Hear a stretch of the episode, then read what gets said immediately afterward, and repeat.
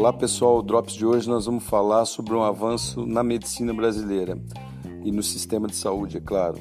A Anvisa acabou de autorizar que os médicos poderão prescrever é, receitas digitais, não digitalizadas. Hein? Digitalizadas são aquelas que você tira uma fotocópia de uma receita física.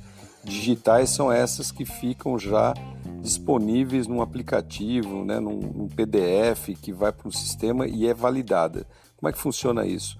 O médico vai ter que ser homologado, né? ele vai ter que ter uma assinatura digital é, devidamente certificada, que aí é, basta, você que é médico, basta entrar é, ali no teu conselho né, do estado e ver como é que você procede isso.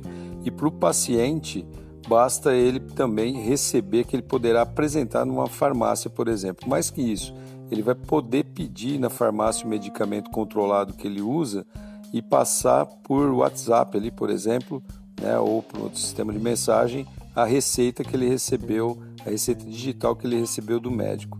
É o avanço e tanto, né? Você imagina o quanto que não vai economizar de tempo e de dinheiro também, né? A, a, em nível aí de consumo de papel, né? Da papelada e é, o próprio deslocamento das pessoas para fazerem as coisas.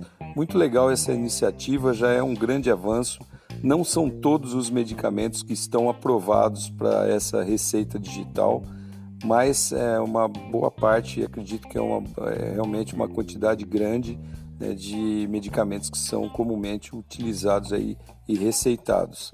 Esse avanço vale a pena e vai mudar daqui para frente. Já existe, né, vai mudar todo o sistema de medicina. Já existe o atendimento, a telemedicina e com esse, com esse receituário digital vai ser muito legal, é uma evolução realmente.